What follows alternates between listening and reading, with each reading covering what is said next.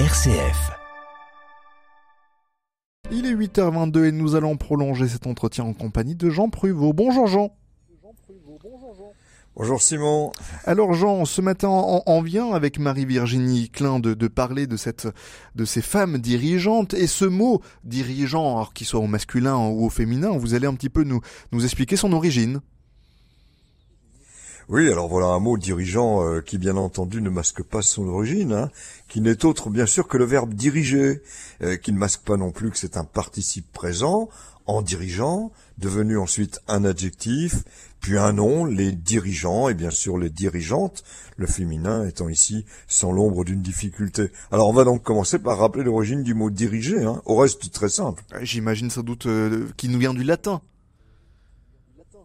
Eh bien oui, Simon, et en vérité, l'origine du mot est on ne peut plus élémentaire, en l'occurrence le verbe latin dirigere, désignant le fait de donner une direction déterminée.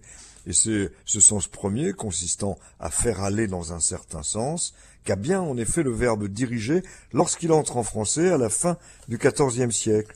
Puis viendra très vite attester dès 1495 le sens figuré conduire quelque chose en suivant des règles. Alors au XVIIe siècle naîtra la direction de conscience, mais on ne parlera pas de dirigeant, mais de directeur de conscience.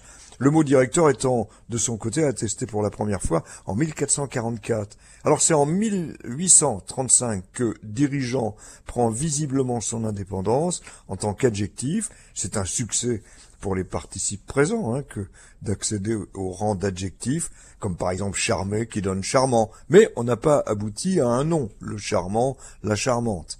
Euh, alors, au mot dirigeant, longtemps, ce n'est que le participe présent euh, du verbe diriger.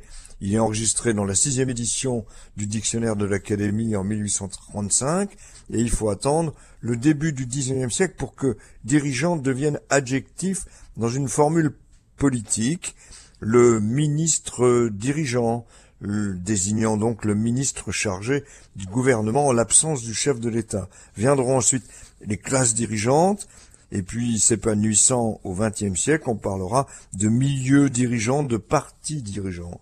Et c'est donc vers 1900 qu'apparaît le dirigeant ou la dirigeante.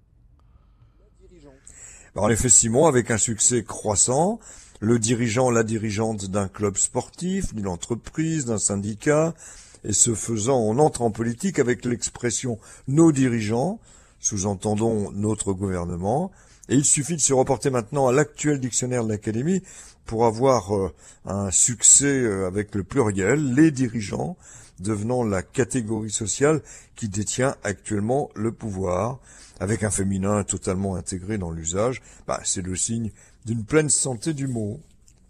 Merci beaucoup Jean Pruvot d'avoir été avec nous ce matin. On vous retrouve bien évidemment demain à partir de 8h22 pour commenter et nous donner un petit peu les origines d'un nouveau mot du jour. Il est 8h25 à suivre dans quelques instants le sein du jour et puis la météo.